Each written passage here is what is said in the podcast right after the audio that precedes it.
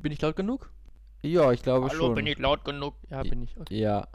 Und also ich Ah, sag mal, wenn ihr, wenn ihr ready seid, dann würde ich jetzt mal auf den roten Knopf drücken. Drück auf den roten Button. Okay. Drück Auf den Rot. Ich mach das auch. Ich hab, hab Aber- gedrückt.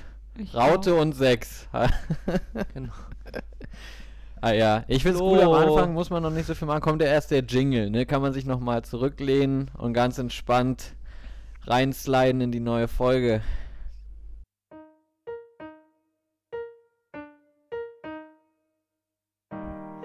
Das ist der BBB-Podcast. Euer Service-Podcast für Bücher, Bier und alles Bedeutsame. Das BBB. Heute unter dem schönen Titel Bücher, Bier, Brüder. Und ähm, genau, ich äh, begrüße alle Hörenden und natürlich wie immer meine MitpodcasterInnen Johanna und Jasper. Shalom. Hallo. Ja, ähm, ich habe mir heute dieses äh, spannende Thema ausgedacht und ich möchte gerne äh, reden über, über Geschwister und äh, über Familie und aber vor allem über Geschwister und ähm, da hat sich Bruder natürlich angeboten, aber gedacht sind natürlich an alle geschwisterlichen Konstellationen, mitgedacht, die es so einfach. gibt. Alle sind Genau. Also mit mitgedacht, gemeint, oder? Ja. Kann nicht so Ja. schwer sein. Ja. Er ist jetzt der im Titel der maskulinste aller, aller Mas so, aber ist, ist egal. also sind wirklich alle mit gemeint heute. Ähm, genau. Und ehe ich mich jetzt hier um Kopf und Kragen rede, öffnen wir einfach mal unser Bierchen, oder? Oder was immer wir auch dabei haben. Also Bier steht ja auch für alles, was es, wo es irgendwie unter dem Titel Alkohol. Richtig. Ja. Ja, Habt ihr das war nicht gehört? schlecht. Ja. Ihr habt beide heute so plopp. Habt ihr, habt ihr beide Flens dabei? Nee. Ah ja. nee, nee. Ich schon. Aber ja. Ja, Jasper, dann fang du doch an. So, ich sehe, du bist schon am Eingießen. Ja. Hopfen und Malz, Gott erhalt's.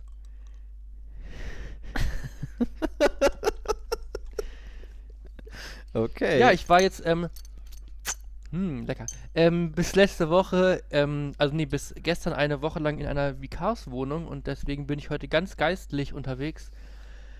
Ja, ist schön. Ähm, Prost. Liebe Schwestern und Brüder. Ähm, es ist wundervolles Wetter, ähm, deswegen, ja, das Flens schmeckt gut, wie immer. Es hat diesen besonderen Plop einfach. Das macht's aus. Flo, was hast, was hast du dabei? Erzähl Ja. jetzt mal schnell hier weiter. Ja, ja, ich, ich übernehme das gleich mal, weil ähm, ich habe auch ein Bier mit einem Plop dabei und ich finde eigentlich steht Plop, also wenn ein Bier mit einem Plop verkauft wird, steht eigentlich für Qualität und ich bin Flens Qualität gewöhnt. Aber mir wurde ein Bier mitgebracht. Ich muss, glaube ich, die Geschichte zu diesem Plop-Bier auch miterzählen. Ähm, weil das ist ein wunderbares Geschenk von meinem Bruder. Deswegen passt das auch so fantastisch in diese Folge. Und äh, es wurde mir übergeben mit den Worten, ja, ihr redet in eurem Podcast immer an, über Biere und am Ende sagt ihr immer, ja, das Bier, das kann man empfehlen, das ist gut. Dieses Bier könnt ihr sicherlich nicht empfehlen. und, ich habe jetzt schon ein, zwei Schlücke genommen und, und er hat tatsächlich recht. Es ist tatsächlich nicht sehr lecker. So, Aber was also, ist es für ein Bier? äh, genau, es ist ein, ein, ein Jäcklein, ein Premium-Pilz aus dem Brauhaus zu Ilmenau. Und äh, mein Bruder, meine beiden Brüder haben in Ilmenau studiert und einer ist auch noch in Ilmenau. Und ähm, die da scheinen sie dieses Bier zu verkaufen und zu, also erstmal zu brauen und dann zu verkaufen. Und ja, das ist so ein bisschen das Sterni Ilmenaus. Ähm, aber in einer schönen Plopflasche mit einem schönen Plopverschluss. Also da trügt mal wieder der Schein. Ne? Es wird, vi- es ist nicht alles Gold, was glänzt. ähm, genau. So viel Was ich auch noch sagen muss, äh, dass auch mein Bier äh, heute von einem meiner Geschwisterkinder ähm, ähm, mir geschenkt wurde. Vielleicht auch noch. Hey, Sehr geil. gut. Dann haben wir alle heute Getränke, die unsere Geschwister uns quasi äh, gebracht haben. Ich habe nämlich richtig fancy, also es ist Sonntag und ich hatte kein Bier und ähm, hätte zwar noch zum Späti gehen können, aber zwei waren zu und irgendwie wollte ich ja nicht weitergehen.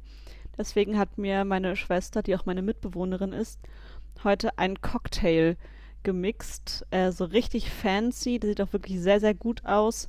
Und ich glaube, es ist ähm, Wodka drin. es ist ähm, Mojito Sirup drin. Und ähm, das Ganze ist auf Grundlage äh, einer Limonade oder Schorle. Granatapfel-Kirsche, glaube ich. Und dann so mit, ähm, mit Zuckerrand äh, und Erdbeere Wahnsinn, und Zitrone. Also, ähm, ja. Ich bin auf die Bilder, äh, Bilder für Instagram gespannt. Oh ja. Ja. Und würdest, würdest du ihn weiterempfehlen? Oder beziehungsweise äh, kann, kann da eine Karriere als Cocktail-Mixerin Ba- als angestrebt Bar- werden? Bartenderin. Ja, auf jeden Fall. Ich würde sagen, das ist der Cocktail des Sommers. Wie heißt Kann ich der? jetzt schon mal voraussagen. Oh, das weiß ich noch nicht. Okay, okay. Ja gut, äh, das zum Bier. Ich hoffe, es schmeckt euch. Lasst es euch auf jeden Fall schmecken. Und äh, falls ihr unseren Podcast hört, macht euch auch euer Bierchen auf ähm, oder was immer ihr trinken wollt. Euren Cocktail Ähm, zurecht. Genau. Und äh, damit kommen wir auch schon äh, direkt zum Kulturtipp der Woche. Der Kulturtipp der Woche. Ähm, ich habe heute zufällig über Instagram gesehen, ich bin ja wieder bei Instagram seit, die, seit Ostern quasi, und äh, da wurde in einer äh, Story darauf hingewiesen, dass es die zweite Staffel von Die Wege des Herrn in der Arte-Mediathek gibt. Und ähm, ich habe die erste Staffel äh, gesehen und fand die, das eine richtig äh, spannende Serie und bin sehr gespannt darauf, äh, die zweite Staffel zu schauen. Ähm, also ich kann noch gar nicht sagen, wie es ist, weil ich es noch selber noch nicht geschaut habe, aber ich bin sehr gespannt darauf und möchte herzlich äh, im Kirchensprech dazu einladen, mit mir gemeinsam diese Serie zu gucken. Äh, es ist eine dänische Serie. Ähm, es geht um den Bischof von Kopenhagen, der eine, nee, der, der möchte Bischof werden von Kopenhagen, so, also ein Pfarrer. Und ähm, es ist eine Pfarrerfamilie mit eben so einem patriarchalen Oberhaupt und zwei Söhnen und der eine Sohn ge ja, geht in die Fußstapfen des Vaters und wird auch Pfarrer. Der andere ist ein bisschen Freigeist geworden und ähm, genau, es sind ganz äh, spannende äh, äh, Folgen irgendwie. Es geht um ganz viele verschiedene Themen und ähm, und vor allem ist es halt in so einer, so einer schönen dänischen Kirche, was natürlich auch äh, für die Serie spricht. Genau, das die als äh, erste Kulturtipp Staffel der auch? Woche. Ja, ich, wenn ich das richtig gesehen habe, gibt es die erste Staffel auch bei auf, in der Arte Mediathek. Das heißt, dein Kulturtipp ist vielleicht erstmal die erste Staffel. Ähm, das ist der Tipp. Und der Hinweis ist, es gibt dann auch noch eine zweite. Ja, ja, das so ist es präzise ausgedrückt. Genau, vielen Dank. So bin ich. Ja. Hat, hat einer von euch die Serie geguckt? Nee, aber das Lustige ist, dass ich auch gerade vor, weiß ich nicht, ich glaube heute oder gestern auch darüber nachdachte, dass es eigentlich doch ganz cool wäre, die sich nochmal anzugucken, weil ich auch gesehen habe, ähm, dass es die jetzt ähm, gibt.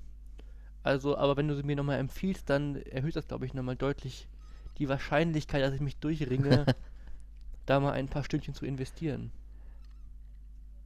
Also sie ist auch ganz schön abgefahren, so, und äh, sie ist auch theologisch irgendwie, glaube ich, ziemlich herausfordernd, aber ähm, ja, ich kann es äh, sehr, sehr Okay. empfehlen. Ja, ich habe auch ein paar Folgen mal geguckt mit ähm, Flo zusammen. Ähm, aber äh, dann hat Flo nicht auf mich gewartet, sondern war ungeduldig und wollte weiter gucken und dann war ich irgendwie ein bisschen raus. Ähm, und ich kann mir auch gut vorstellen, mir die nochmal anzuschauen. Also, Ich ja. glaube, ich, ich bin auch gespannt, also Sehr inwiefern so, so, so, die, so, so dieses Pfarrfamiliendasein da in der Serie auch eine Rolle spielt und inwiefern es auch mit meiner eigenen Familie vergleichbar ist, weil ähm, ich ja doch aus einer ganz schönen Pfarrfamilie komme Ähm, ja, ich habe das das schon so? gehört. Ich, hab, ich glaube, ja, schon. Und ähm, eigentlich wollte ich jetzt in der Prignitz auch noch mal in das Pfarrfarm, in das Pfarr Landpfarrhausmuseum oder irgendwie Pfarrhausmuseum gehen. Da gibt es nämlich eins, wie ich gesehen habe. Und fände ich mega lustig, einfach sich das mal reinzuziehen.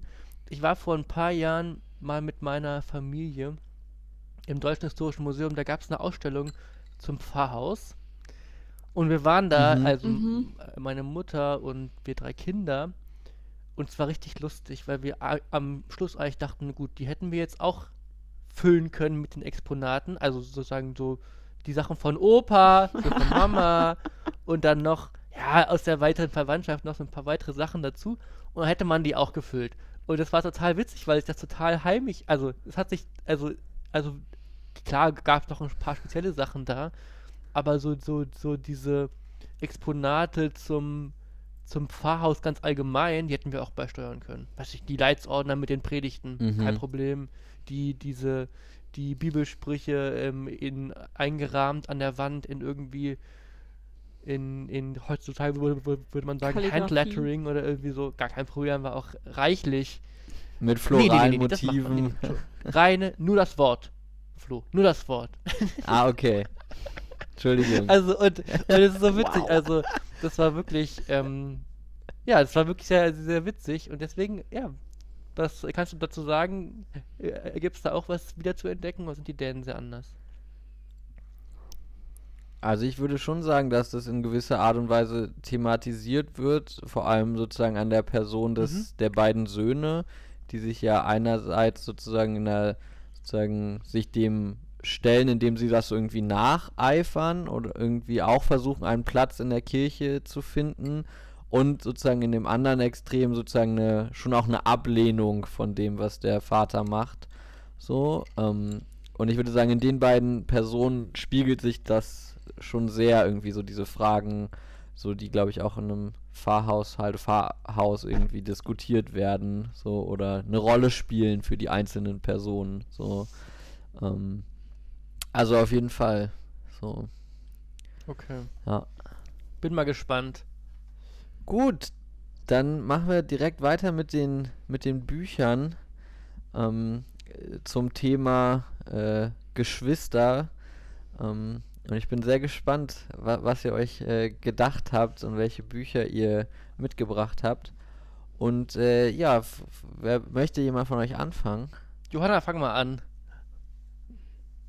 Das ist so, richtig, so eine richtig blöde Frage, so eine richtige Schul... Na, wer will anfangen? So, die Naja, aber Gruppenarbeiten ich sind jetzt durch. auch nicht, wer, wenn man so- wer möchte jetzt? Ja, aber wenn man Ja, so genau, direkt angesprochen wurde, weil man, und, obwohl man nicht, nicht anfangen wollte, ist ja auch doof. Das ist auch doof, aber in dem Fall sind wir ja alle hier und vorbereitet. Natürlich wollen wir unsere Bücher vorstellen.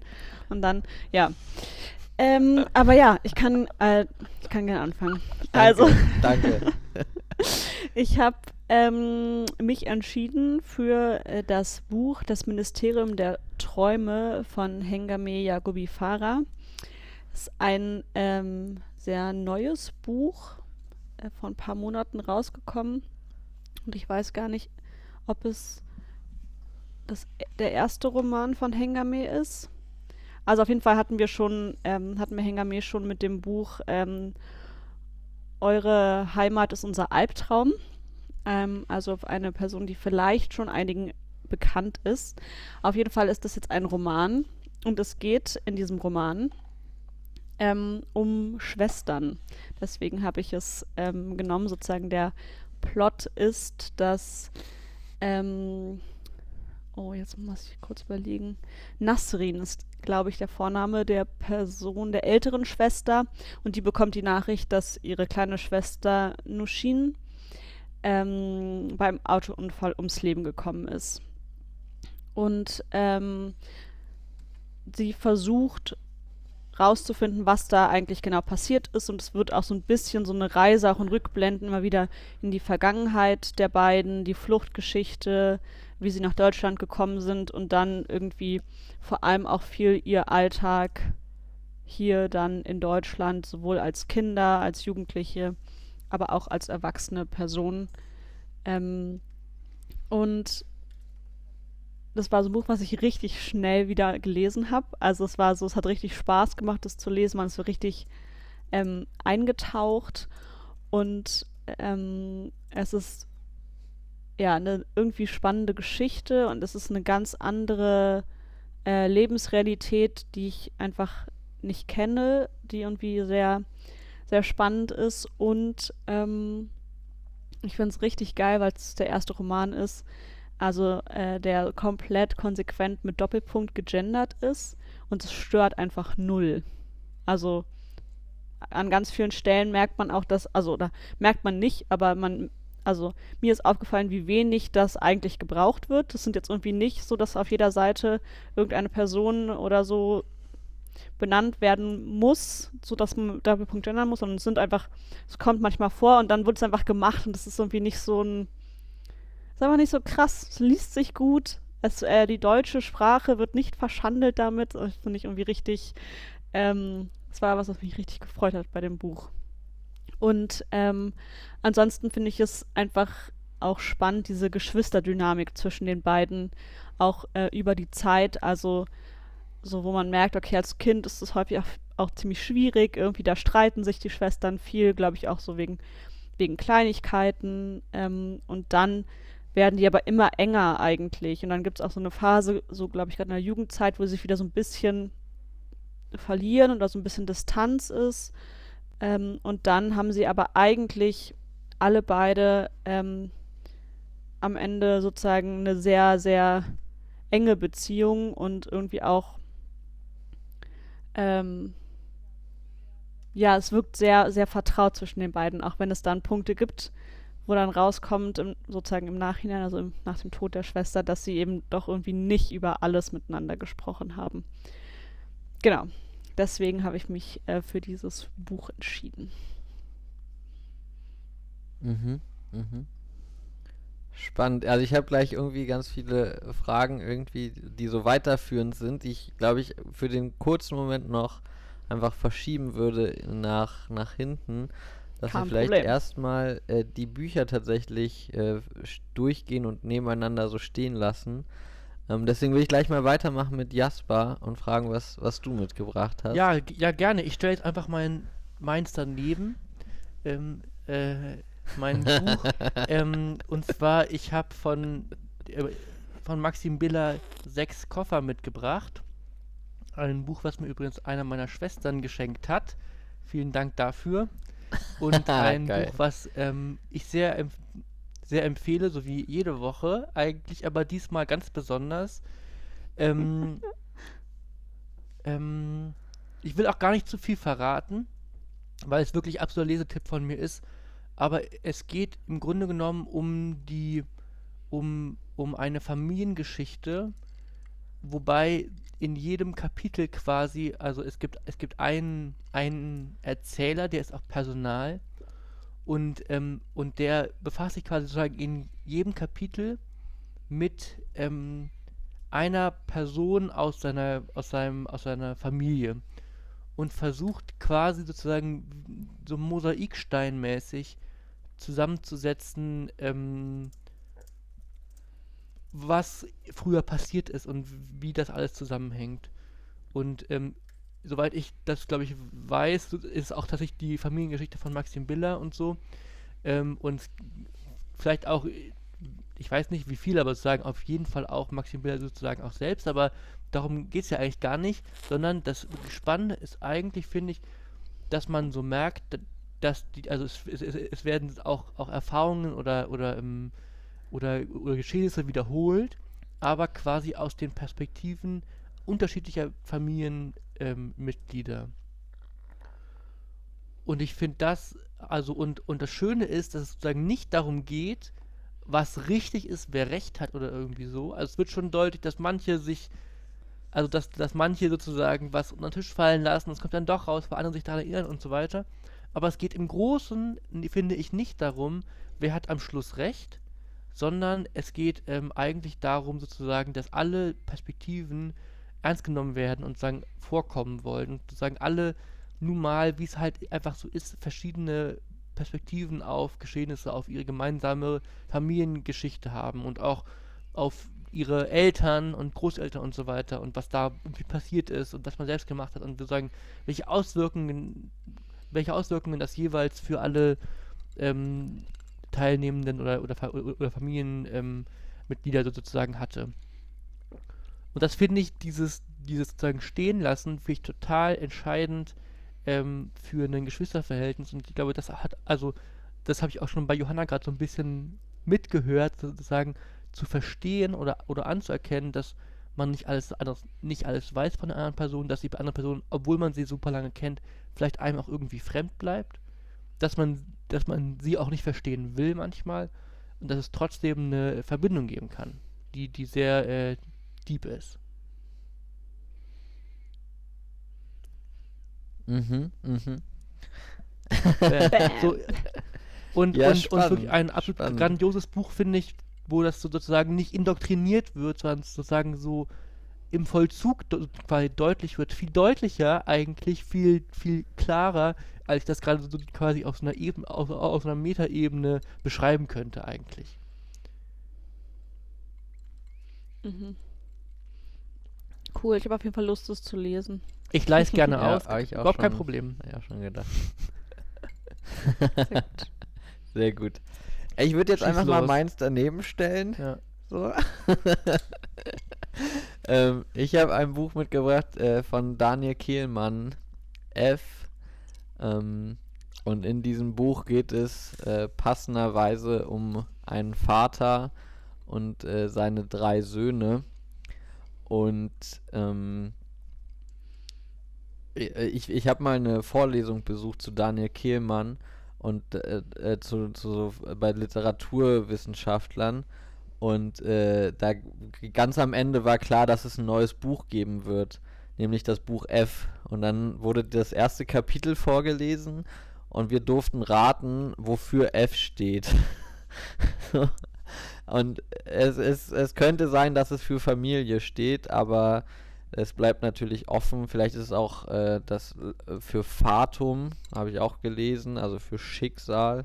Ähm, man weiß es nicht genau. Ähm, auf jeden Fall geht es um äh, drei äh, Brüder, ähm, die ja eigentlich ganz wenig miteinander zu tun haben, die sehr unterschiedliche Lebenswege eingeschlagen haben und doch gibt es irgendwie, wie ihr, gibt es etwas, was sie irgendwie verbindet. So äh, natürlich irgendwie, dass sie, dass sie Geschwister sind, aber auch, dass sie alle irgendwie so ein Thema haben mit, ähm, was ist irgendwie mein eigenes, was ist irgendwie Fremdes, was ist, ähm, also der eine wird, ist, wird katholischer Priester, so, da geht es ganz viel darum, glaubt, was, was glaubt er, was glaubt er nicht. So, einer ist Kunstfälscher, da geht es ganz viel um, was ist Original, was ist Fälschung. So, und ähm, genau, und das ist sozusagen, sie haben da irgendwie so ein Thema mitbekommen in ihrem Leben. Und äh, es ist so die Frage, wo, wo kommt das eigentlich her? So, und äh, es ist äh, ein sehr spannendes Buch, was auch aus unterschiedlichen Perspektiven geschrieben ist, nämlich jeweils der, ähm, äh, der, der, der einzelnen Personen. So, und ähm, ich fand es sehr spannend, weil vor allem fand ich die, die Perspektive des katholischen Priesters, der seinen Glauben verliert, natürlich sehr, oder beziehungsweise sich fragt, ob er überhaupt einen Glauben hat. Äh, das hat mich natürlich äh, sehr bewegt, so und wird dann so sein Innenleben beschrieben beim Vollzug von rituellen Handlungen.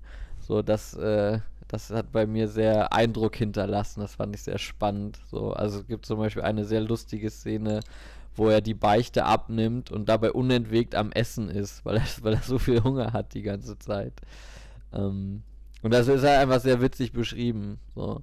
Ähm, und äh, genau, und äh, auf, auf jeden Fall auch eine äh, ne Leseempfehlung, aber vielleicht nicht ganz so stark wie die von Jasper. Also es ist ein Buch, das kann man lesen, aber man muss es auch nicht lesen. ja, Genau, so viel erst vielleicht erstmal zu den zu den Büchern. V vielen Dank äh, für, für diese Impulse. ähm, äh, also ich, ich habe äh, ganz, ganz viele äh, Fragen und Themen, die ich gerne mal an, andenken, andiskutieren möchte. Ähm, und das erste vielleicht auch noch, noch in Anschluss an das, was gerade erzählt wurde, nämlich äh, sie haben sich nicht alles gesagt. So und äh, das finde ich, eine, eine, fand ich einen spannenden, spannenden Satz.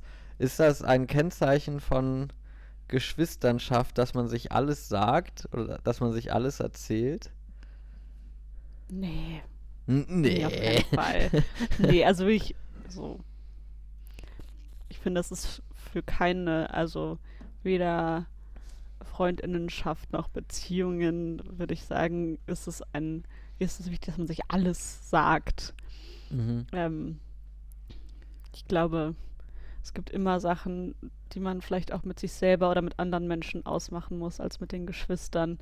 Und ich glaube, in dem Fall von dem, vom, von meinem Buch jetzt, ähm, war das, glaube ich, waren das sehr grundlegende Sachen, die, ähm, die irgendwie nicht gesagt wurden oder die dann in, irgendwie nach dem Tod irgendwie sich, ja, wo sich dann Fragen stellen.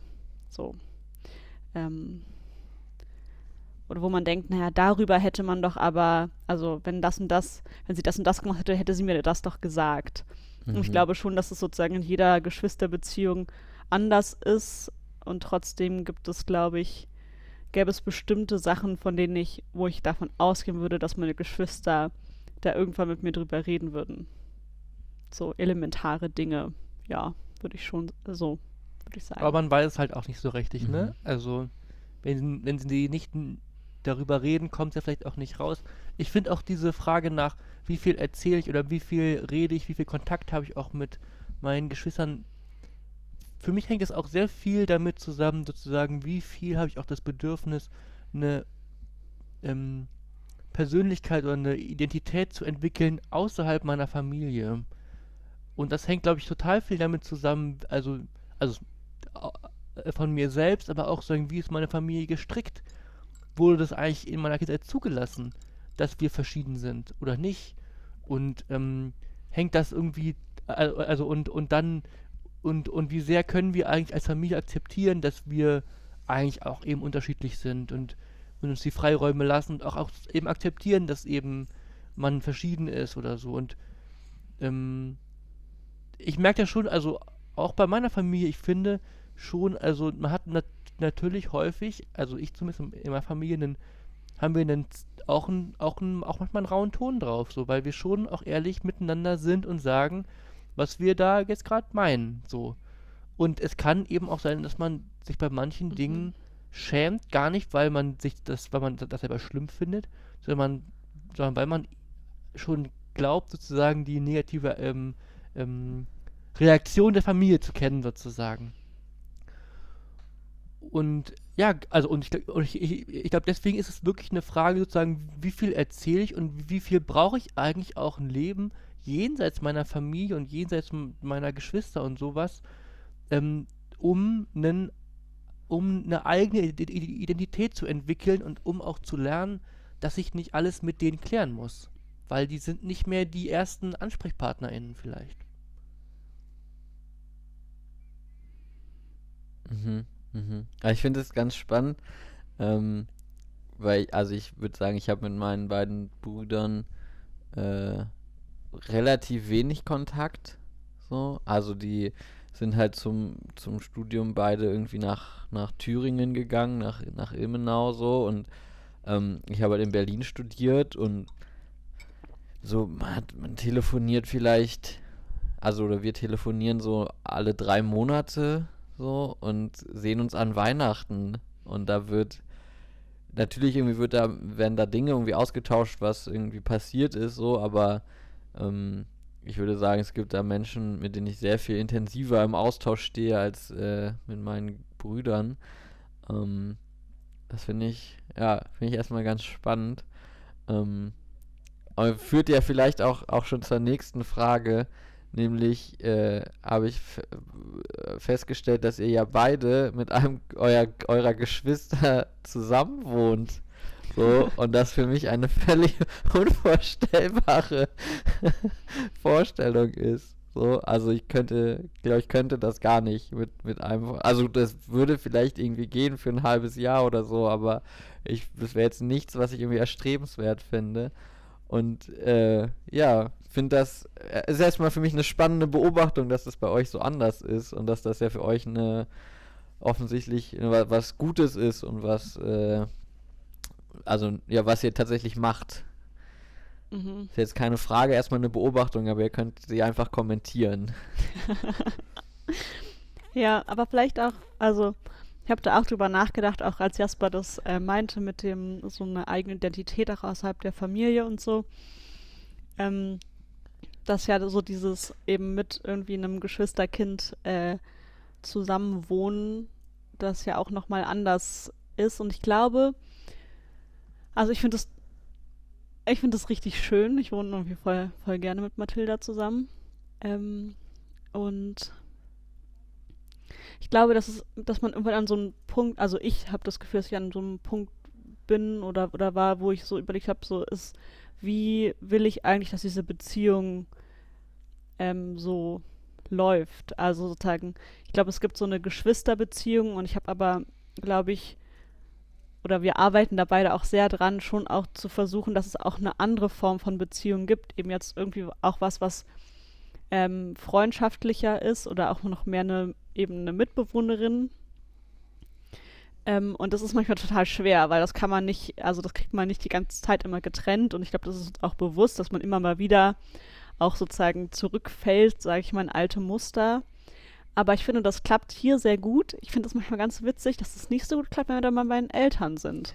Da passiert es dann viel, viel schneller, dass man wieder in so eine Geschwisterdynamik rutscht. Und hier, wo wir so beide irgendwie unsere Zimmer haben und so klar ist, wir sind irgendwie ähm, ja so voneinander unabhängige Individuen, die irgendwie ihr Leben und ihren Lebensstil haben, finde ich das total, kann ich das auch voll genießen, auch dieses sozusagen familiäre Grundvertrauen, was da ist, auch so in meinem, in meinem Alltag zu haben. Wer hat das größere Zimmer? Die größere Schwester, natürlich, ist völlig klar. äh, wa- natürlich auch, weil ich mehr Geld habe.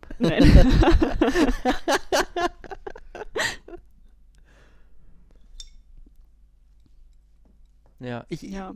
ich finde Also- auch, also das gehört auch alles vielleicht auch so äh, damit zusammen, was ich auch schon bei den, bei, bei Maxim Billers äh, sechs Koffer meinte, dass es, glaube ich, also für mich ist total wichtig, dass es auch funktioniert, dass ähm, wir uns sicher sind, dass wir, dass wir zwar viele Dinge gemeinsam erlebt haben, sie aber verschieden wahrgenommen haben.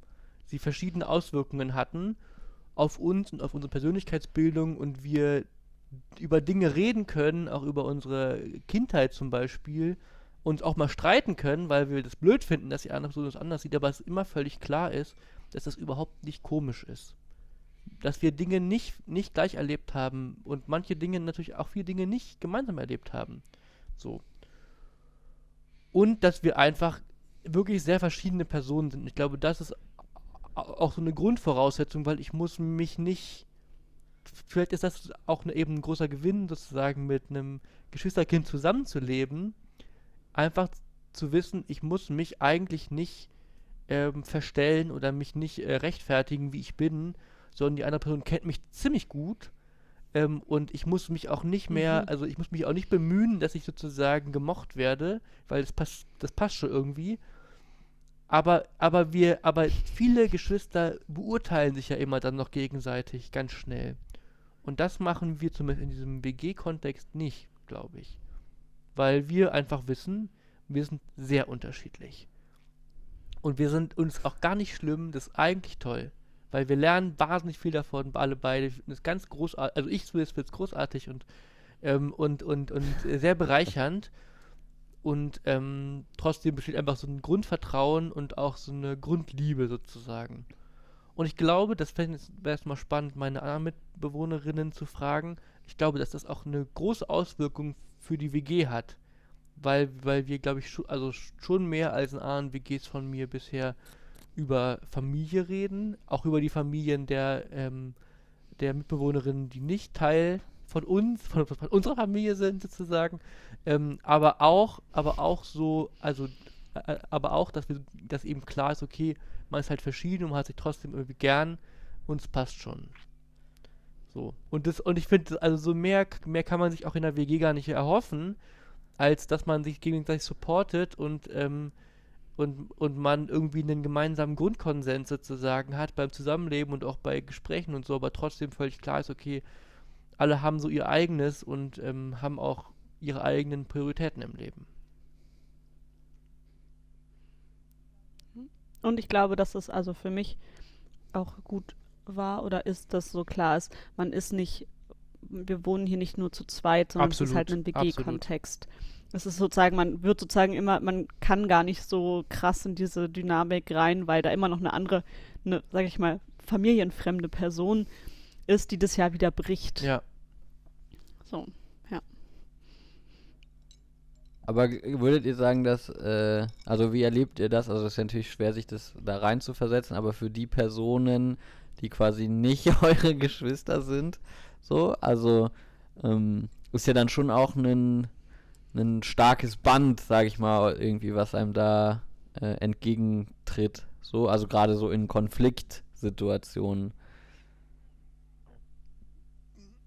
In Konfliktsituationen jetzt unter uns Geschwistern oder im Allgemeinen? Nee, nee, innerhalb der WG. Also wenn es in der WG einen Konflikt gibt oder oder oder keine Ahnung, irgendwie ein Gespräch oder so, dann ist doch klar, dass man oder also vielleicht ist es klar, dass man sozusagen als Geschwister Nee. erstmal sich Finde ich, ist nicht gegenseitig klar. unterstützt. Ist Also nicht ich so. glaube manchmal, okay. also, also man, ich finde, man ist ja auch als Geschwister häufig miteinander ein bisschen gnadenloser, oder? Und, Aha. und ähm, das, ich glaube schon, dass, also schon, dass, dass wir, dass schon klar ist irgendwie, dass, dass wir auch zu zweit sozusagen so viel übernehmen irgendwie, auch weil wir die Wohnung hier gefunden haben und so weiter. Aber ähm, ich, ich finde es total wichtig, dass es in der WG eigentlich keine große Rolle spielt. Weil, weil sonst Okay. entsteht so, Mhm. ein, so, ein, so, ein, so, ein, so, ein, so bestimmte Verhältnisse, so, ein, so Machtstrukturen, die ich total blöd finde, weil die, die, die führen dazu, also eben, dass man sozusagen wie so ein Kern ist und die anderen drumherum und so, das finde ich gar nicht gut. Also, nee, nee. Wie ist es Okay. bei euch, Johanna? Ich möchte mich dazu Okay, nicht äußern. ja. Nein, Quatsch. Ähm, nein, nein. Ähm, nee, also ich, ja, das kann, glaube ich, ich, also es kann, glaube ich, schon passieren. Ich glaube, dass, also ich habe ja hier vorher gewohnt und habe mich ja mit äh, meiner Mitbewohnerin dann dafür entschieden, dass Mathilda mit hier Mhm. einzieht. So, dadurch war so klar eigentlich, also es gibt sozusagen, es gibt zwar das, was irgendwie Mathilda und mich verbindet, dadurch, dass wir irgendwie Geschwister sind, aber gleichzeitig sind wir anderen beiden irgendwie länger Mitbewohnerinnen und waren schon vorher hier in der Wohnung. Und ich würde sagen, es hat das so ein bisschen ausgeglichen und es gab auch für mich das, also wo ich dachte, wenn mir eine Mitbewohnerin sagt, dass das für sie in Ordnung ist, dann wird das schon passen. So. Und ich Mhm. hatte jetzt bisher nicht das Gefühl, dass das irgendwie äh, besonders schlimm war oder so. Ist jetzt, oder dass jetzt irgendwie auch irgendwelche großen, offenen, ausgetragenen Konflikte gab, war jetzt bisher auch nicht so. Ich habe auch eher das Gefühl, dass sie da auch von profitiert, was Jasper schon gesagt hat, dass es irgendwie so ein, ja, eben so was familiäres hat. So, irgendwie so ein, dass hier noch eine Person eingezogen ist, mit der das so, ja, schön und vertraut und eben so ein richtiges Zuhausegefühl ist. Mhm. Mhm. Warum, warum wäre es für dich so unvorstellbar, mit ähm, einem Geschwisterkind zusammenzuziehen, Flo? Also du musst dazu auch nichts sagen. Können wir auch rausschneiden, die. Frage. Okay. Ähm, ja, bei meinen Schneideskills Das mache ich dann auch für dich. ist, glaube ich, besser, wenn ich mich da jetzt rhetorisch gewandt rauswinde, als dass ich das technisch rausschneide. ähm, ja, äh, ja, es war vielleicht auch ein bisschen steil formuliert, also es ist jetzt nicht völlig unvorstellbar, aber ich würde sagen, so in der Grundtendenz ist das für mich einfach keine, keine Option irgendwie oder keine, Op also nie eine Option gewesen, so. Ähm, was, glaube ich, in erster Linie auch viel damit zu tun hatte, dass meine Brüder eben beide vor mir ausgezogen sind von zu Hause und dann eben relativ weit weg waren, so und irgendwie Ilmenau für mich als Studienort nicht in Frage kam. Also das hat es, glaube ich, rein äh, von der Chronologie irgendwie so ein bisschen bedingt, dass das nie eine Option war. Und äh, zum anderen irgendwie, ja, finde ich das irgendwie eine, eine merkwürdige Vorstellung, mit den Menschen irgendwie noch weiter zusammen zu wohnen, mit, die, mit denen ich irgendwie meine Kindheit und Jugend irgendwie zusammen gewohnt habe und da was eben oft eben halt so Konflikt, äh, also ja, jetzt nicht bela, aber sozusagen, also wir sind irgendwie drei, drei Jungs irgendwie, da hat es schon ein paar Mal geknallt, so und äh, ähm, Passiert, glaube ich, auch bei drei Mädchen. halt auch, äh, ja, nee, okay, auch wir, bei nicht binären Personen. wir waren drei Menschen und es hat viel geknallt. Danke. Ähm, und dann irgendwie war, war für mich die Vorstellung, wie so mit dieser Vorgeschichte einfach in irgendwie ein neues Wohnverhältnis zu gehen, so hab, hat sich mir irgendwie nie gestellt. So. Ähm, und also. Aber so, könntest du es dir jetzt vorstellen? Also ich glaube, es ist sozusagen, ich kann schon verstehen, diesen Gedanken von, naja, man, also so gemeinsam quasi auszuziehen, so Mhm. von zu Hause raus. Aber jetzt habt ihr ja irgendwie dazwischen, gab es ja viel, viel Zeit. Also ich meine, ja. abgesehen, also jetzt rein sehr theoretisch, aber Ja, jetzt sind wir natürlich alle drei an einem Punkt, wo wir irgendwie absolut auf eigenen Beinen stehen und irgendwie so, eine, äh, so in ganz unterschiedlichen Orten der Welt äh, sind und äh, auch äh, in so in unterschiedlichen äh, Lebensphasen. Ähm, und ich, ich muss sagen, ich finde es eigentlich im Moment ganz geil, irgendwie meine eigene Wohnung zu haben und die nicht teilen zu müssen. So, ähm, so und Mhm. also natürlich können, also so, so ich mag die beiden ja, ist ja nicht so, dass ich die nicht mag, so und ich äh, könnte mir auch vorstellen, so mit denen ma mal irgendwie zu, wieder zusammen zu wohnen, aber ist jetzt nicht, dass ich das unbedingt erstrebenswert finde. So. Ähm, ja. Aber vielleicht, und das wird jetzt eine ganz, äh, das wird ungefähr so eine Brücke zur nächsten Frage wie der Brückenlockdown von Armin Laschet. Man weiß nicht genau, ob man schon in der nächsten Frage ist oder nicht.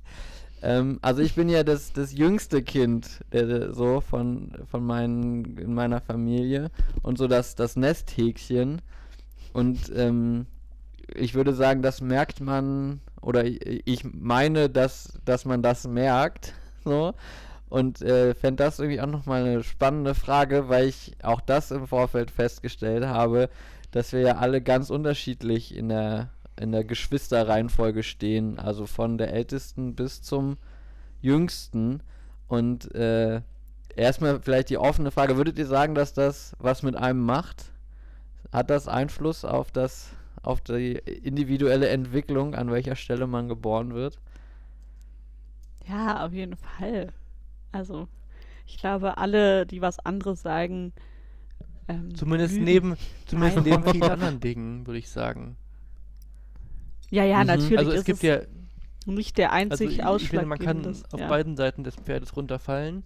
Also auf der einen Seite irgendwie zu sagen, ja, spielt keine Rolle. Auf der anderen Seite ähm, zu sagen, ja, es ist absolut lebensentscheidend und das, also hier die, Mhm. die, die Älteren spielen für die, stehen für Tradition und die Mittleren für Gegenwart und bei dreien die Jüngeren für Zukunft und bei Nummer vier fängt es wieder von vorne an. Da gibt es es gibt Okay. eine ganze Reihe ähm, an Theorien. Das habe ich zum Nicht- Beispiel noch nie gehört. Okay. Aber also es gibt eine ganze Reihe äh, von äh. Theorien und, und die können manchmal hilfreich sein, aber ich finde, man muss immer auch ein bisschen vorsichtig sein, weil natürlich ganz viele andere Einflüsse und auch, auch, auch so mhm. Grundkonstitutionen, auch genetische, ja, einfach auch eine große Rolle spielen. Ja, okay, also sozusagen die Frage ist präziser, äh, welchen Einfluss, nee, oder, ähm, also hat es denn bei euch einen Einfluss gespielt? Also gibt es so Punkte, wo, an denen ihr das festmachen könnt oder festmachen wollt, so, wo das ein Faktor unter vielen war? Also ich glaube, oh, jetzt bin ich gegen mein Mikro gekommen. Entschuldigung. Ähm, also ich glaube schon, dass ich sozusagen eine sehr ähm, so klassische Prägung der ältesten, ich sag jetzt mal bewusst Schwester habe, weil ich weiß nicht, ich kenne vor allem älteste Schwestern. Ich kenne nicht so viel älteste Brüder. Das wäre auch mal äh, spannend, wenn äh, da jemand mal sich melden könnte bei, im Podcast, ob das bei Brüdern auch so ist. Aber ich bin da, glaube ich, sehr doll gerade bei Mathilda, so bei der Jüngsten, so zwischen uns sind auch sieben Jahre Altersunterschied, glaube ich, in so eine Verantwortungsrolle ähm, gerutscht oder auch mehr oder weniger bewusst äh, gedrängt worden. Und ich glaube, dass das für mich und so für meinen, ähm, ja, wie bekomme ich eigentlich Anerkennung oder so, jetzt sowohl in der Familie, aber auch außerhalb, voll die Rolle gespielt hat. Also dieses Verantwortungsbewusste, ich bin die Älteste, ich bin irgendwie die Vernünftige, äh, ich bin die, die aufpasst, die, die sich kümmert. Ähm, das hat mich schon richtig stark geprägt, würde ich sagen. Und es hätte vielleicht auch sein können, wenn ich die mittlere bin. So, das will ich gar nicht ähm, in Mhm. Abrede stellen. Und ich will nicht sagen, dass meine anderen Geschwister das überhaupt nicht haben. Und trotzdem ist mein Gefühl, dass das schon bei mir am allerstärksten ist. So. Wie ist es bei Ja. dir, Flo? Was hat es Auswirkungen, dass du der Jüngste bist? Ja, also ähm, ich würde sagen, dass so im Rückblick mir der Abschied von zu Hause am schwierigsten gemacht wurde. So, also ähm, so das Loslassen des, des letzten Nesthäkchens so ist, äh, ist glaube ich, meinen Eltern und vor allem meiner Mutter relativ schwer gefallen, zumindest in meiner Wahrnehmung. Ähm, Sie sodass hört ja den Podcast, da kann sie vielleicht selber noch mal was zu sagen. Sehr gerne. Ja. Ja. Ähm, nee, sie, ko sie äh, kommentiert regelmäßig unsere Folgen. Ähm, also von daher wird sie sich auch zu dieser These äußern. Ähm, genau, das ist, glaube ich, da, das, was mir so äh, al- als erstes einfällt, auf jeden Fall. Das ist ähm, so und natürlich irgendwie so die, die, die klassischen, äh, ja, so ein bisschen Vorwürfe irgendwie, dass ich so ein bisschen verwöhnt bin und auch gerne auf mich selber gucke. So, das entdecke ich auch immer hin und wieder mal bei mir. So, und äh, das ist vielleicht auch, also so darauf zurückzuführen, dass ich der Jüngste bin, vielleicht auch noch auf andere, viele andere Faktoren. Ja. Wie ist es so als Mi Mittelkind, Sa Sandwich-Kind? Keine Ahnung. Weiß ich nicht. Ich keine, ich finde es wirklich total schwierig, weil also äh, also es ist alles, es ist alles ein multifaktorielles Bedingungsgefüge. Muss man einfach, Mhm. um mal ein bisschen äh, pseudo-intelle- pseudo-intellektuell zu wirken. Es ist einfach, das ist es einfach. Und da kann ich jetzt auch nicht unterscheiden zwischen den einzelnen Faktoren. Das ist jetzt einfach auch schwierig. Nee, also keine Ahnung, ich weiß es nicht und ähm, ich weiß auch nicht, woran ich das so festmache und mir fällt das sehr schwer, also so auch aus so also aus, aus Einzelerfahrungen sozusagen so große ganze Sachen zu machen und so weiter. Deswegen kann ich mich dazu eigentlich überhaupt nicht verhalten. Ich finde auch nochmal interessant, also ähm, ganz spannend finde ich zum Beispiel mit, mit meinen beiden Halbschwestern, die ich sehr gerne habe und was ich total abgefahren finde, so wie das Verhältnis zu denen ist, weil das nat natürlich nochmal anders ist, weil man keine gemeinsame Kindheit hat, man ist nicht zusammen aufgewachsen. Und ich kenne die aber trotzdem, seitdem sie, weiß ich nicht, drei Tage alt sind oder so. Oder vier. Oder keine Ahnung, Mhm. vielleicht auch nur zwei, je nachdem. Hing ein bisschen davon ab. Und, ähm, und das macht schon sehr viel mit einem. Also, ja, weil man die wirklich echt richtig aufge aufwachsen sehen hat. Da sagt man das nie anders irgendwie. Egal. Und, ähm, hat aufwachsen Hat sehen, aufwachsen sehen, ja. Und, ähm, und man einerseits irgendwie Geschwisterkind ist und andererseits natürlich einfach auch ähm, eben nicht sozusagen so ähm, altersmäßig sozusagen so zusammenhängt. Genau. Und das fand ich sehr interessant und äh, spannend und irgendwie schön zu erleben und bin und finde fast am, am, am spannendsten, also a- eigentlich finde ich eigentlich einer der spannendsten Beziehungen überhaupt in meinem Leben. Zu gucken, wie diese Beziehungen sich entwickeln und wie die äh, sich entwickelt haben und wie es weitergeht, so weil das nicht so klar ist. Weil man eine Familienbande hat, die, die irgendwie hält, aber auch nicht gesagt ist, wie was dabei rauskommt. Mhm. Mhm. Mhm. Das kann, das geht mir so ein bisschen mit ähm, Ja. meinen Cousins und Cousinen. Ähm, also ich habe zwei äh, Cousins und zwei Cousinen und ähm, die wohnen auch noch in Kanada. So sind auch da geboren, alle. Ähm, und wir haben irgendwie schon so viel Kontakt, dass die, also meine, seit ein paar Jahren eigentlich meine Großeltern das immer organisieren, dass die einmal im Jahr herkommen und wir waren auch schon ein paar Mal irgendwie da und ähm, man schreibt sich mal zwischendurch und ähm, hat irgendwie an Weihnachten wird geskypt und äh, irgendwie, irgendwie so, also man weiß schon voneinander und auch wenn man dann bei den Großeltern ist, dann wird immer erzählt, was ist da gerade los, was ist da gerade los, so. Und ich habe auch, also da bin ich auch total gespannt, wie sich das so entwickelt, je älter wir werden und je selbstständiger und so, ob wir, also ist natürlich noch viel, viel weiter weg als sozusagen so, so Halbgeschwister, aber auch das ist, also finde ich, ähm, ja, finde ich auch spannend, weil ich kenne, genau, so ein bisschen ähnlich kenne die auch einfach schon richtig, richtig lange und äh, irgendwie habe das alles irgendwie mitverfolgt und trotzdem, ja, bin ich da auch ähm, gespannt drauf, wie sich das auch auf die Distanz, ähm, was da so passiert, wenn die auch Ja. immer größer werden und, und so, ja. Mhm.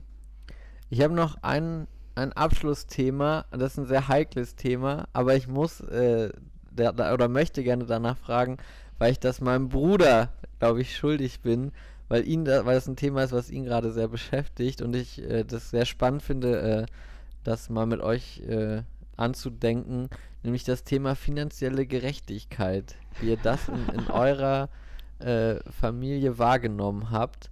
So, ähm, und also sozusagen vielleicht sozusagen so ein bisschen zum Hintergrund. Also äh, es gibt eine Person so und die hat auch Geschwister.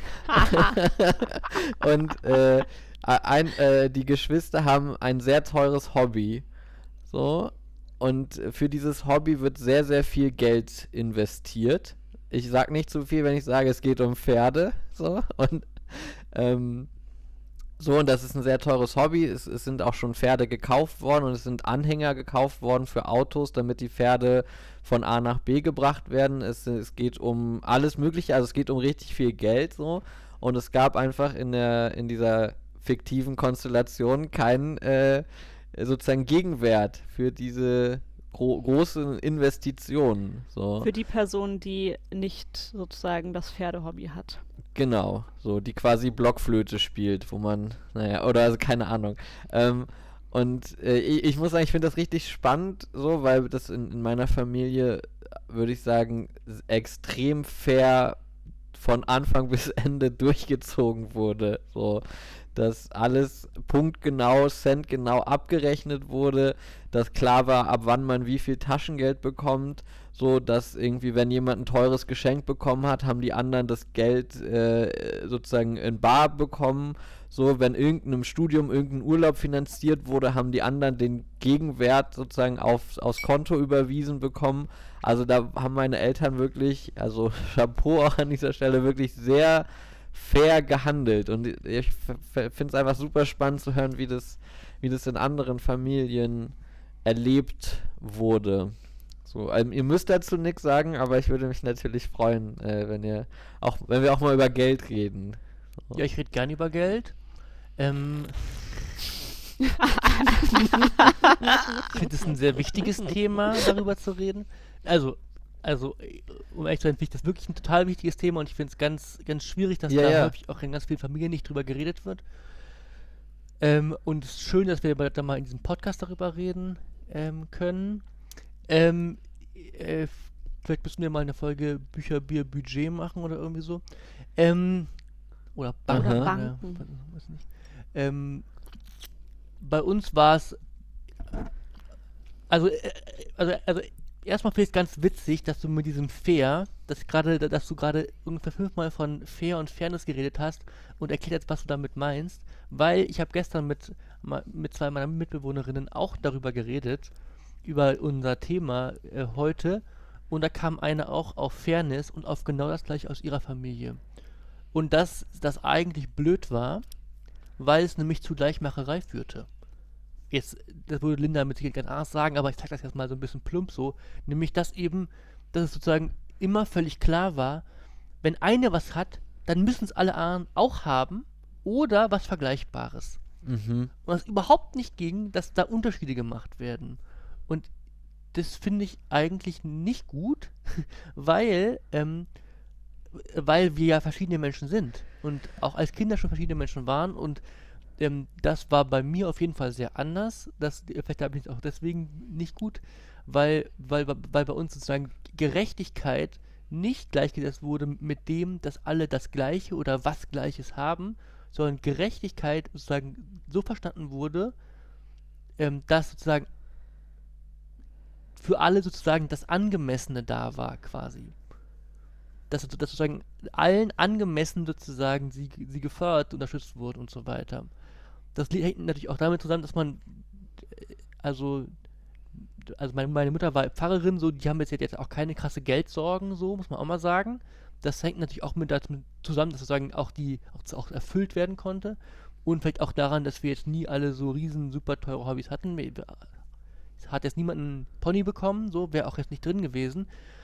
Ähm, aber das, das war schon, also äh, so, dass auf jeden Fall, ähm, dass das, ähm, da, da, ja, einfach, einfach geschaut wurde, was, was, was, was will das einzelne Kind und dann versucht wurde, es möglich zu machen, ähm, im besten Sinne auch der Förderung. Und natürlich muss ich auch dazu sagen, habe ich davon extrem ähm, profitiert, weil ich hatte äh, schon sehr früh Klavierunterricht und es ist ein sehr teures Hobby. Vor allem, wenn man eine gute Klavierlehrerin möchte, ist das nicht günstig. Und das war aber kein Thema so. Und, und, ähm, und Linda meinte gestern, ja, bei ihnen wurde ein, ein Klavier angeschafft und dann war klar, alle drei haben Klavierunterricht. Punkt. So.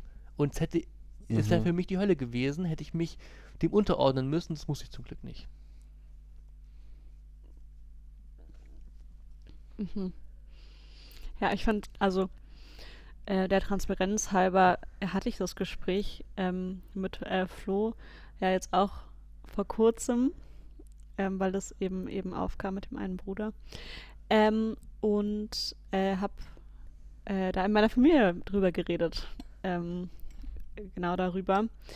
Und äh, fand das ganz spannend, weil ich da nochmal, also auch da zum Beispiel so klar war, für Weihnachten und Geburtstage gibt es bestimmte festgesetzte Budgets, die unsere Geschenke irgendwie zum Beispiel kosten.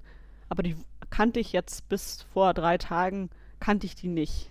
Also es hat nie irgendwer nachgerechnet, äh, wie teuer jetzt unsere Geschenke waren. Oder also ich hatte auch nicht das Gefühl, also von mir aus gab es das nicht und ich glaube auch von niemand anderem, dass jetzt irgendwer dachte, oh, ich habe viel weniger bekommen als die anderen oder irgendwie, irgendwie sowas. Ähm, und ansonsten, ja, war das, ist es bei uns auch nicht, nicht so, dass es jetzt Cent genau jedes Kind immer genau gleich viel ähm, Geld bekommt, so, sondern dass irgendwie auch klar ist, die Geschwister, die, die Kinder, die ähm, irgendwie mehr Geld äh, brauchen, so an Unterstützung, äh, bekommen die auch irgendwie. Und das ist sozusagen, wenn man es jetzt auf dem Papier anguckt, ist das vielleicht ungerecht, weil manche sozusagen mehr, mehr Geld kriegen als andere. Aber ähm, so, und also da, da bin ich jetzt eher die Benachteiligte bei dieser Rechnung, aber ich fühle mich halt nicht so. Und das ist auch so ein, also da würde ich sagen, ist Gerechtigkeit und Fairness auch eher dieses Gefühl, also ich wüsste, wenn ich jetzt ganz dringend mehr Geld bräuchte, ähm, so, dann würden meine Eltern das auch irgendwie möglich machen oder auch meine Großeltern oder so. Und ich fände es eher richtig schlimm für mich zu wissen, ähm, zum Beispiel ein Geschwisterkind von mir kann nicht das Geld, also die Unterstützung kriegen, die es braucht, weil meine Eltern nicht das Geld hätten, mir das gleiche auch zu geben. Also das fände ich total, fände ich total furchtbar. So, da könnte ich auch nicht, also da hätte ich auch das Gefühl, was soll ich denn, was soll ich denn mit dem Geld? Also wir reden jetzt hier nicht über, äh, über massig viel Geld so. Ähm, also wir reden jetzt nicht über mehrere Zehntausende, Hunderttausende Euro, wie die, wie vielleicht für, für ein Pferdehobby oder sowas, sondern eher um äh, die Frage, äh, zahlt jemand er zahlt jemand die Miete für eine Weile, weil eine Person das irgendwie gerade nicht kann. So, und so, da würde ich sagen, äh, fühle ich mich jetzt nicht krass benachteiligt. So. Nur weil ich finanziell unterm Strich da weniger rauskommt. Mhm. Mhm. Ja, ja, ja. Sp- Ich, ich finde es ganz spannend. So, ähm, ich werde da, glaube ich, auch auf jeden Fall noch eine ne Weile drüber nachdenken. Ähm, Also ich, also ich finde ja. lustigerweise zum Beispiel, also ähm, ist natürlich schon so, dass, also äh, auch in der Geschwisterfolge gibt es ja manchmal so Ungerechtigkeiten, die einem natürlich dann auch lange auf der Seele brennen, weil die Jüngsten kriegen natürlich immer am meisten, das wissen wir alle. Ähm, aber, ähm, aber sozusagen, so, so wenn es aufs Gros geht sozusagen, dann glaube ich, wünsche ich mir, also oder würde ich auch, auch meinem zukünftigen Ich wünschen, dass man einfach hofft, dass sozusagen alles möglich ist für, für das, was man halt möchte, unabhängig von Geld sozusagen. Dass darauf am Schluss nicht wirklich ankommt. So. Und das ist nat nat- natürlich ein Wunschdenken im Kapitalismus, aber ähm, ich möchte an ihm so lange festhalten, wie es irgend möglich ist, am, am Wunschdenken, weil, weil das, glaube ich, schon auch viel ermöglicht. Und ich glaube, ich hätte schon, ich hätte damit irgendwie leben können, zum Beispiel auch ich persönlich, wenn es jetzt, jetzt geheißen hätte, ja, nee, äh, sorry, du bist schon teuer genug, du kannst nicht auch noch Braschunterricht kriegen, so. Aber zum Glück war es nicht so. Zum Glück war es ja okay, wir gucken mal, ob es möglich ist und sagen, ja, okay, das kriegen wir geregelt. So. Und das und, und das und das dagegen ähm, mein eines Geschwisterkind überhaupt keinen musikalischen Unterricht hatte, dann in der Zeit mehr, weil sie es nicht wollte, das so dann das ist das ist auch okay. Also ich hoffe, dass mir niemand wütend ist, dass ich so teuer war. Ja, ja, ja. Also ich habe noch so einen Gedanken, ich weiß noch nicht genau, wie ich ihn so formulieren kann oder will. So, also, weil bei mir war es so, dass es ähm, zur, ich bin zur fünften Klasse aufs Mhm. Gymnasium gekommen oder gegangen, so, und es gibt in Potsdam gibt es ein, äh, gibt es evangelische Gymnasium Hermannswerda. Und das wäre natürlich für mich die, die, mein Wunsch gewesen, da hinzugehen. So, und ähm, meine Eltern haben halt ganz klar gesagt, nee, das geht nicht. So, keiner deiner äh, Geschwister ähm, hat irgendwie äh, sozusagen eine, eine, eine private Schule besucht, so, oder eine Privatschule, so, also alle an staatlichen Schulen. So, wir können jetzt nicht für ein Kind die Ausnahme machen.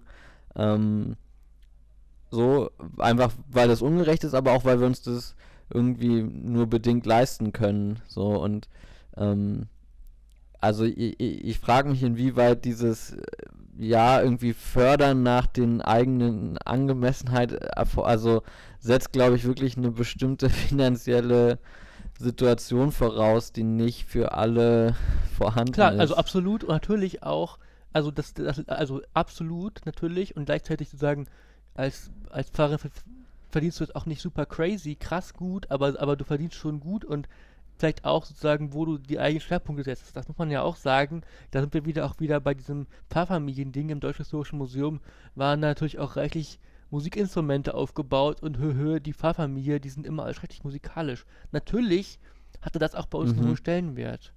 Also so, und, und, und deswegen war Mhm. auch, ja, okay, wenn er Mhm. das will und darauf Bock hat, dann, dann kriegt er das. Natürlich. Und wahrscheinlich hätte meine Mutter, hätte ich jetzt gesagt, nee, ich will jetzt hier einen riesengroßen Flachbildfernseher mit fetter PS3, hätte sie wahrscheinlich gesagt, ja, kannst du dir selber kaufen, mir scheißegal. So, also das, das, sind- das sind nat- natürlich auch Prägungen, die da reinspielen. Mhm. Mhm. Ja, und das ist, das ist ja auch das, ne? Also, ähm, die, die Frage, wer entscheidet denn auch eigentlich, was, was fair ist und was nicht fair ist. Und eben, also wie du, wie du gerade sagst, so, das hängt natürlich auch extrem davon ab, ob man mit den Eltern irgendwie ungefähr das Gleiche, also Ja. ob man sich da einig ist und sagt, ja, das, das sehe ich voll ein, dass das äh, fair ist und dass das irgendwie gut ist, oder ob das dann eben aneinander vorbeirauscht, dass eine Hobby dann irgendwie mehr wert ist und wichtiger ist Ja. als das andere. So.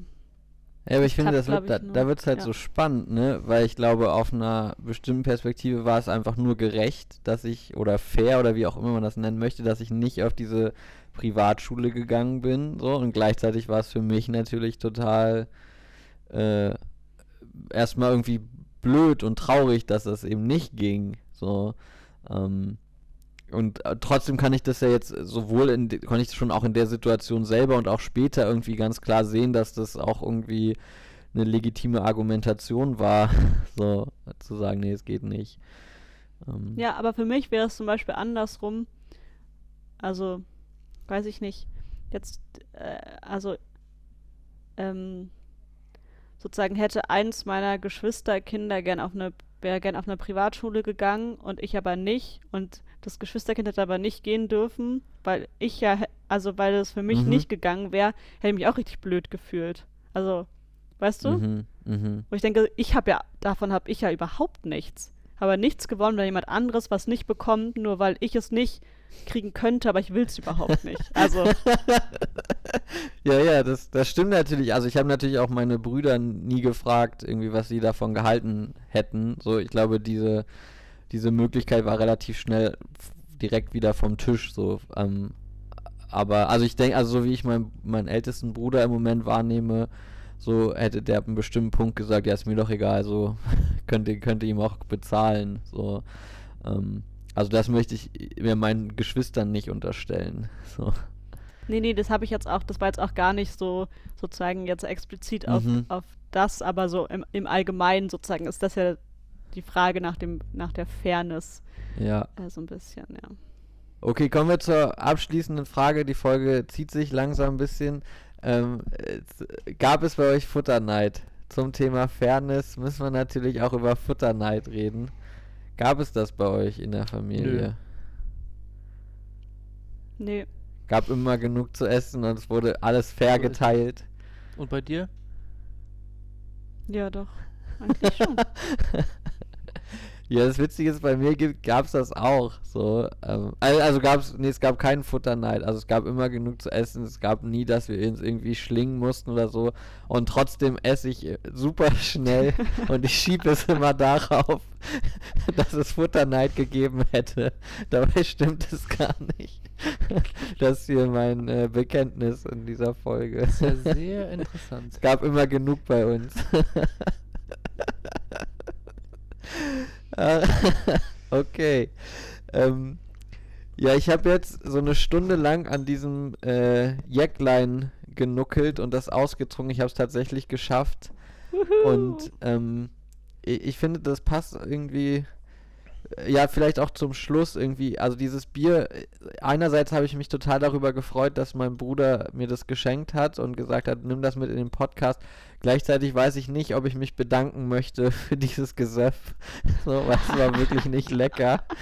Ähm, Ich möchte mich sehr bedanken für meins. Ich mich auch. Sehr, Okay. sehr. Dankeschön. So, jetzt bin ich hier wieder der Blödi. Vielleicht war es aber von deinem Bruder auch ein bisschen ein anderes, mit einem anderen Impetus. Ja, nein, äh, ich, äh, ich habe mich trotzdem sehr gefreut über das Bier und habe jetzt auch Werbung gemacht für Ilmenau und ich glaube, es ist damit alles gesagt.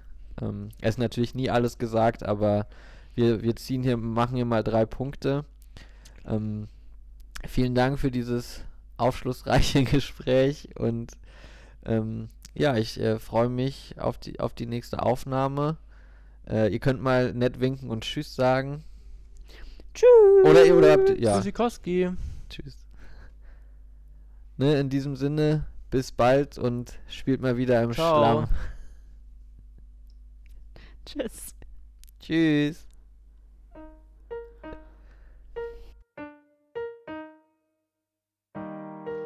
Das war der BBB Podcast. Auf Wiederhören und Tschüss.